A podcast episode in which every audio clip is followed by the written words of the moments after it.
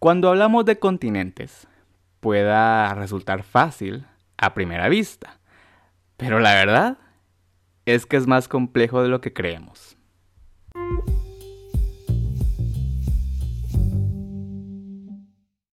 Hola muchachos, ¿qué tal? ¿Cómo están? Espero que estén muy bien. Pues bienvenidos a otro episodio más, bienvenidos a otro viernes más de podcast. Es para mí un gustazo enorme estar acá nuevamente con ustedes compartiendo otra semana más, compartiendo otro episodio más. Y bueno, como ya pudieron ver en el título del episodio, hoy vamos a hablar sobre los continentes. Yo sé que tal vez parece algo fácil, o sea, ah, bueno, pues ahí están seis continentes, ¿no? Pero no.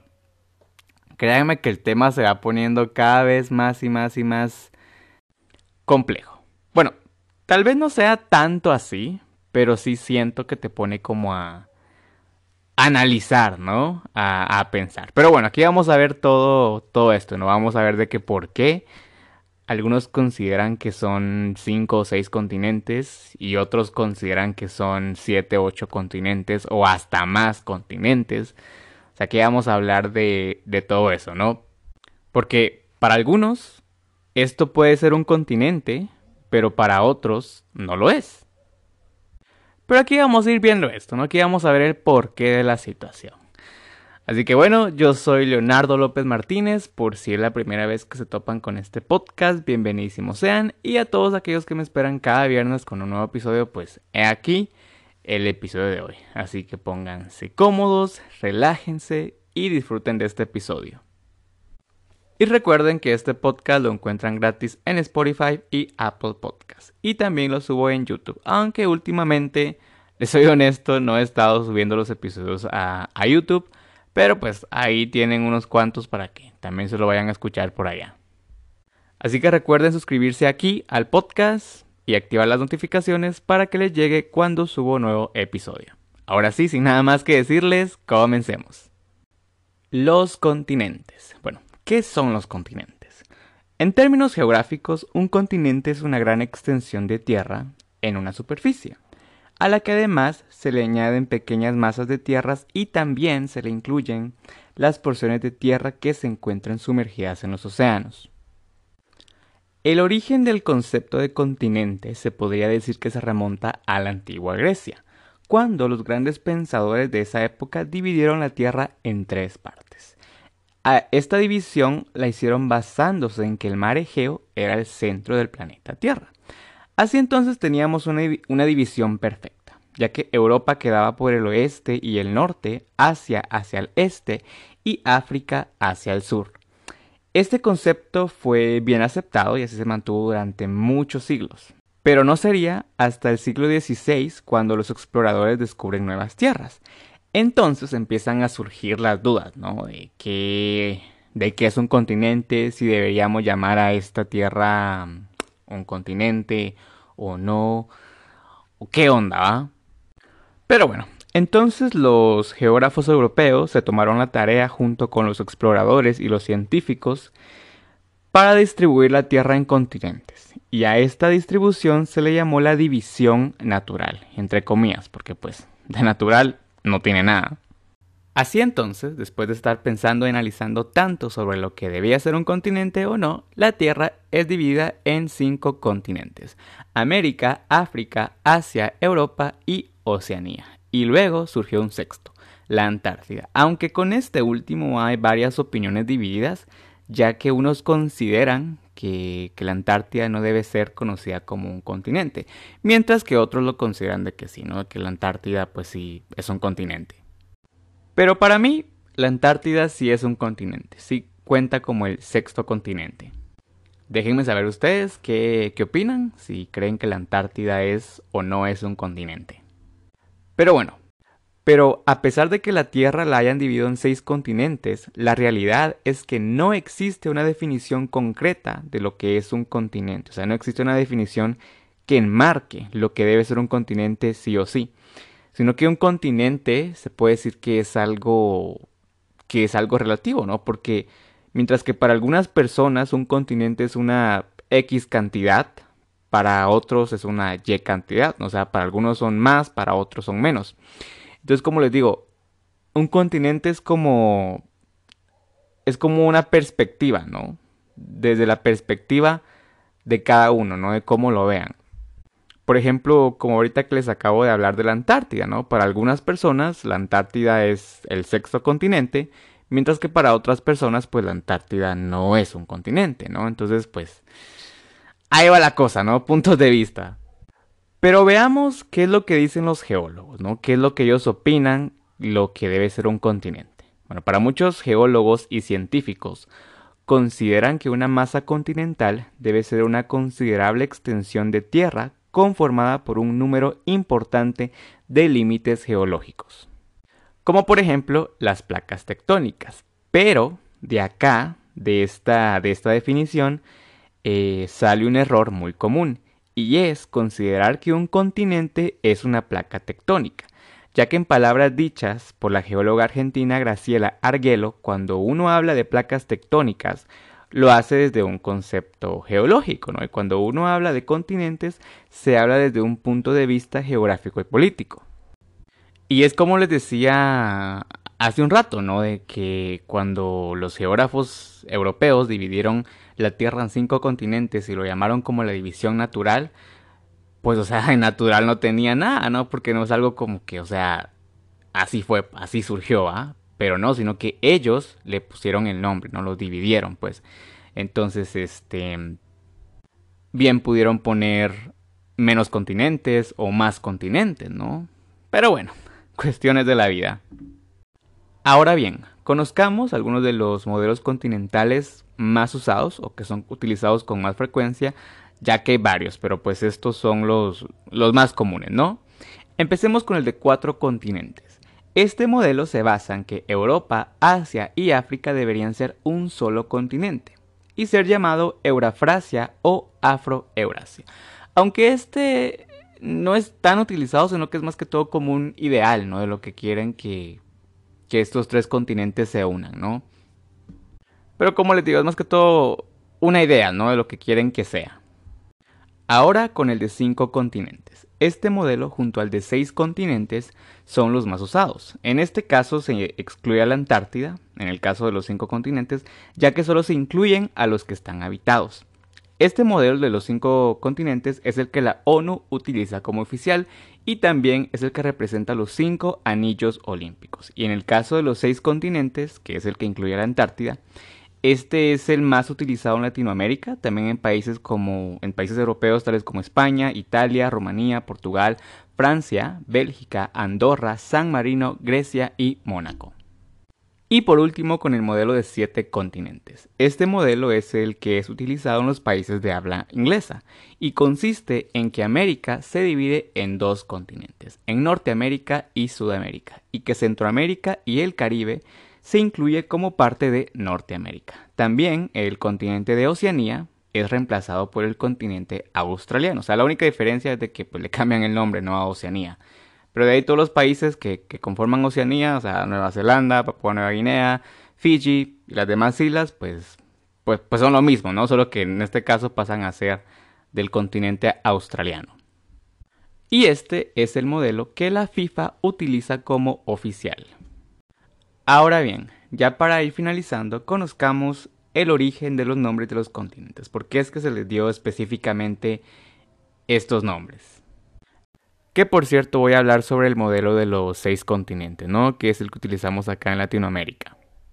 Empecemos por África. Bueno, el nombre de África eh, es mencionado por primera vez en el siglo II antes de Cristo, cuando los romanos empezaron a hacer uso de este nombre sobre las tierras que los griegos conocían como Libia. El origen de este nombre se creó debido a una tribu local llamada los Afri. Entonces los romanos vinieron y le agregaron el sufijo de Ica. Y así es como nace el nombre de África. Y pues así se quedó el nombre, ¿no? Hasta el día de hoy. Ahora vámonos con América.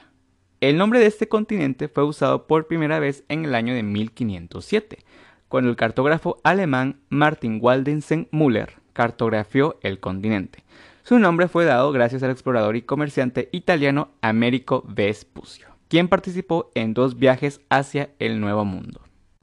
De hecho, la única modificación que tuvo el nombre de este continente fue de que feminizaron el nombre de Américo a América. Esto porque ya los continentes de Asia y Europa se encontraban en, en, modo femenino, ¿no? Entonces pues dijeron pues, para seguirle el rollo a la cuestión, ¿no? Con el nombre de la Antártida, el nombre del gigante blanco proviene de las palabras griegas anti y árticos, que significan opuestos al Ártico. La Antártida fue la última región en la Tierra en ser descubierta, siendo avistada por primera vez en el verano austral de 1603 por el navegante español Gabriel de Castilla. Pero el primer uso del nombre Antártida se remonta hasta el año 350 a.C., cuando el filósofo Aristóteles escribió en su libro de meteorología como la región antártica. Luego le siguieron algunos autores romanos, como por ejemplo Higinio y Apuleyo, que emplearon la expresión romanizada Polus Antarcticus para referirse al polo sur del planeta Tierra. Pero ya de una forma oficial y formal, el nombre de Antártida se le fue dado en los años de 1890 por el cartógrafo escocés John George Bartholomew. Ahora vámonos con Asia. Bueno, el nombre de Asia es mencionado por primera vez en el año de 1235 a.C., cuando el rey de los hititas lo mencionó tras ganar la batalla en la tierra de Asua, refiriéndose a Asia. Otra teoría que se da sobre el origen de este nombre es debido a que la palabra Asu, que proviene del idioma acadio y significa tierra del sol naciente o del este. Y de hecho si nos vamos hacia Japón, que por cierto también tengo un episodio sobre Japón, pues ahí se los dejo si lo quieren escuchar, a Japón se le conoce como la Tierra del Sol Naciente. Entonces, pues el nombre sí vendría a tener, pues, sentido, no les puedo decir. Eh, otros también citan que el nombre de Asia se originó en Turquía. Europa. Bueno, Europa, etimológicamente hablando, es asociado a la mitología griega, ya que Europa era la hija del rey Agenor, un rey finicio. Pero ya en un primer uso de Europa refiriéndose como continente es en el año 754 de nuestra era, cuando los cristianos se enfrentaron con los musulmanes. Entonces aquí se utilizó un término que, se le conoció como europenses o europeos. Entonces, pues desde ese, desde ahí ya se empezaba como que pues a, a, forjar el nombre, ¿no? Pero no sería hasta el siglo XVII cuando su uso se empezó a hacer más popular. Y hablando de Europa, con Europa hay un conflicto acerca de sus límites continentales, ya que para los que dicen que un continente debe ser aquel que está rodeado completamente por un océano, como el caso de América o África, esto querría decir que Europa entonces no es un continente, sino que sería una extensión de Asia, ya que pues como saben Asia y Europa no están separadas por una por, por una masa de agua, no por un mar, por un océano sino que están unidos. Entonces, este, pues como les digo, aquí se vuelve a aplicar lo mismo de, la perspectiva, ¿no? De cómo lo vea cada uno, ¿no? Entonces, entonces acá lo que sucede es de que las personas que, que utilizan eh, o creen en este concepto, pues unen los dos continentes, ¿no? Y lo llaman como Eurasia. Para hacerlo de una forma más amigable, ¿no? Para decir, bueno, pues eh, Europa va a ser totalmente mío o Asia va a ser totalmente mío, ¿no? Entonces lo que hacen pues es de que los juntan y pues ya como les digo nace Eurasia.